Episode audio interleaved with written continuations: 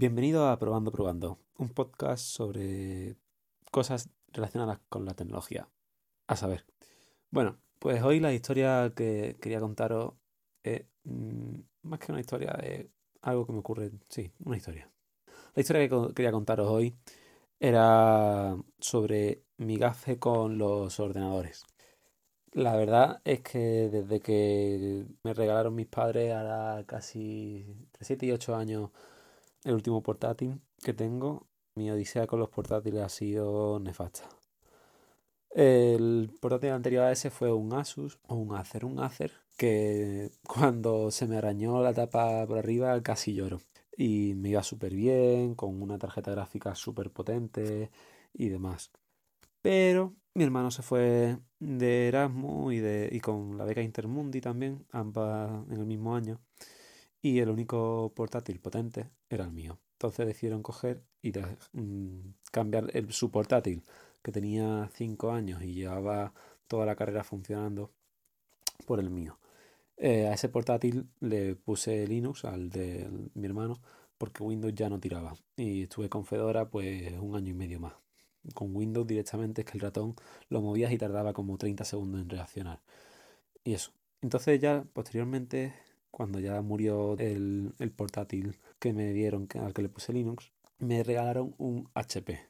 Yo sabía que me iban a regalar un, ordenador y le dije a mi padre, papá, HP, no, por favor. Y no solo es un HP, sino que es un HP con una Radeon. Y resulta que fue de la gama de HP que todos los ordenadores murieron al año o menos. Eh, fue una remesa súper mala. El mío tiene 7 años, 8 y aún sigue vivo, pero porque mm, me araño la cara por, no tirar el ordenador al suelo y estamparlo, ¿no? Pero bueno, eh, el ordenador le ampliamos de 4 a 6 GB de RAM porque no tiraba con los 4, no tira con los 6. Y, y la tarjeta gráfica dejó de, actualizarse al año y poco. Y lo mejor de todo, lo mejor de todo es que no soporta OpenGL 3.0, ni 4.0, ni 4.5, ni la última que haya. Se quedó en la 2.1, si no me equivoco, en la OpenGL 2.1. Eh, con lo que muchos programas de diseño, a lo que me dedico, no funcionan. Muchos programas no se pueden actualizar o consumen mucho más de lo que deberían porque no está... Un show. Lo peor es que después de tantos años con errores, arreglándolo y demás, de hecho cuando llegó el, los pilotos de, que indicaban si el ordenador estaba encendido o si estaba el disco duro funcionando no se encendían, tardar, eh, en la última vez que ya, el último mes con garantía lo llevé y le dije, oye, que es que de verdad que no me funciona. Me cambiaron la, placa base entera para poder mm, hacer que funcionase. Y también la batería le murió a los seis meses. Es un ordenador que, mm, malo no, lo siguiente. Yo nunca recomiendo HP y es por esto, por este ordenador. Es un Core i5, en la tarjeta ya he dicho una Radeon, pero es que no me acordará ahora mismo del modelo. Es un HP Pavilion G6 12-13, algo así era. Ya te digo, tiene entre 7 años o así, más o menos, 7-8 años. La cosa es que justo ayer, día 1 de enero, hoy estoy grabando el día 2 de enero del 2019, em, lo encendí, le di al botón y empezó aquello a pitar. Pi, pi, pi, pi, pi, pi. Windows cargaba, pero el sonido era insoportable.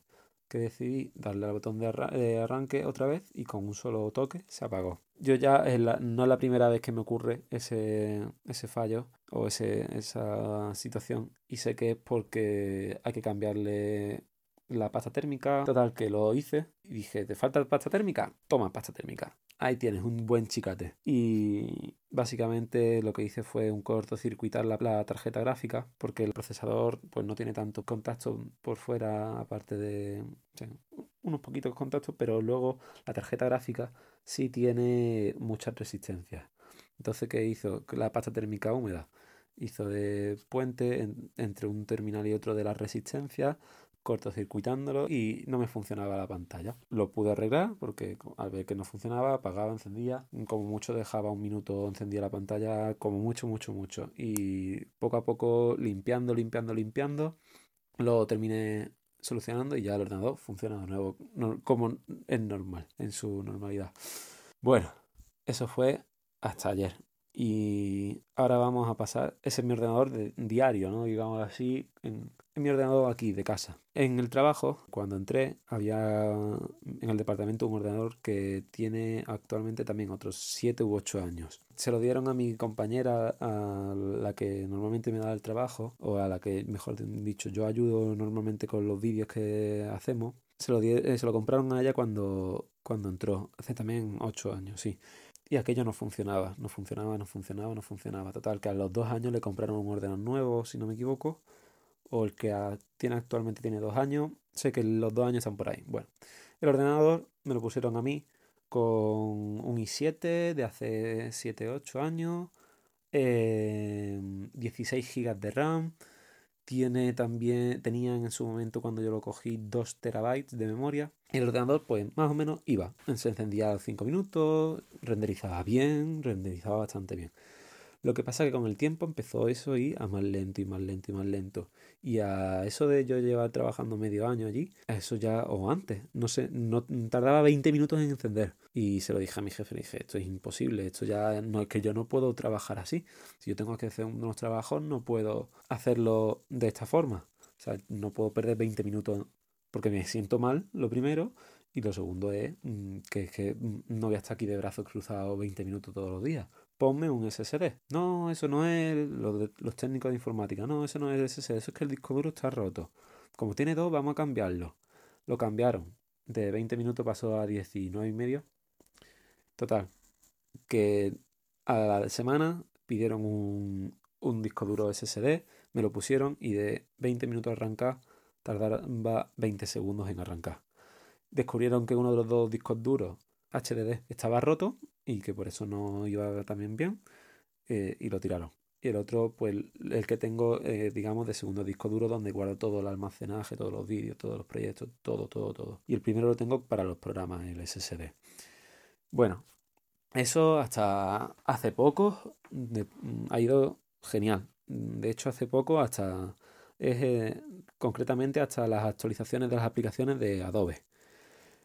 Trabajamos con la suite de Adobe y ahora eh, mi compañera sí tiene un ordenador nuevo y tiene Windows 10 y Adobe, el Premiere, que es el que usamos principalmente para los vídeos, solo permitía actualizarse si tenía Windows 10. Yo tenía Windows 7. ¿Qué ocurre? Que tengo que actualizar a Windows 10 si queremos mantener el flujo de trabajo que tenemos. Es decir, ella hacía un vídeo, yo hacía los 4 o 5 restantes a partir del proyecto derivado, que se derivaban a partir del proyecto que ella generaba. Si ella generaba un proyecto en Windows 10 con la última versión del Premiere, yo no puedo abrir los proyectos en otra versión anterior. Es cosa del Premiere. Una faena muy grande, pero bueno. Total, actualizamos a Windows 10 en mi ordenador. Y desde entonces eh, ha sido todos los días encender el ordenador y mínimo un pantallazo azul todos los días porque mi ordenador no es compatible al 100% con ese sistema operativo. Y incluso hoy mm, me ha dado error.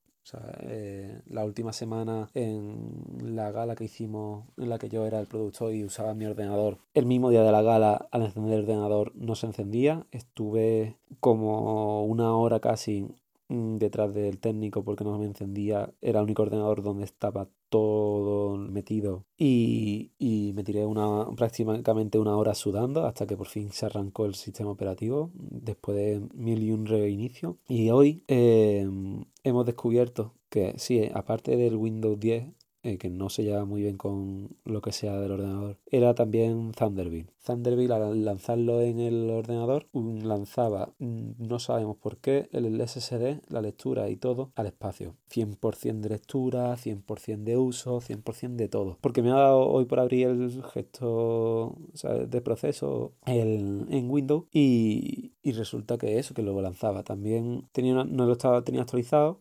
porque la última actualización no es compatible con el sistema de firma que tenemos, o sea, el firma de, por ejemplo, en mi caso, Alfonso Sánchez, diseñador junior, eh, bla, bla. Entonces, me ha sido, ¿prefieres tener la, la firma o tener esto actualizado por si acaso es la actualización? Y hemos dicho, bueno, vamos a actualizar, que a lo mejor tampoco es, porque a las malas podemos cambiar Outlook, que lo tiene Windows 10 eh, internamente ya dentro.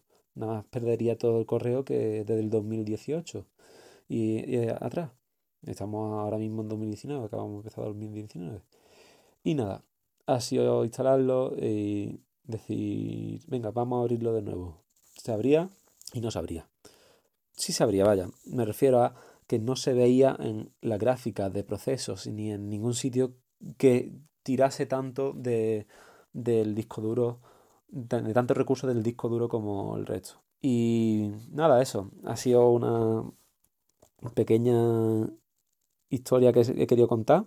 Que a, partir de, de mi, mi gafe con todos los dispositivos, por lo menos desde los ordenadores, desde hace más de 8 años. Y nada, Mm, espero tener esto publicado mañana día 3, o hoy día 3 para ti, o más adelante, esto intentaré haberlo publicado el día 3. Y espero que te haya gustado. Eh, puedes ponerte en contacto conmigo en Twitter o en Instagram si me buscas bajo Fonso barra baja S o en mi página web fonsos.com. Muchas gracias por escuchar. Nos escuchamos próximamente.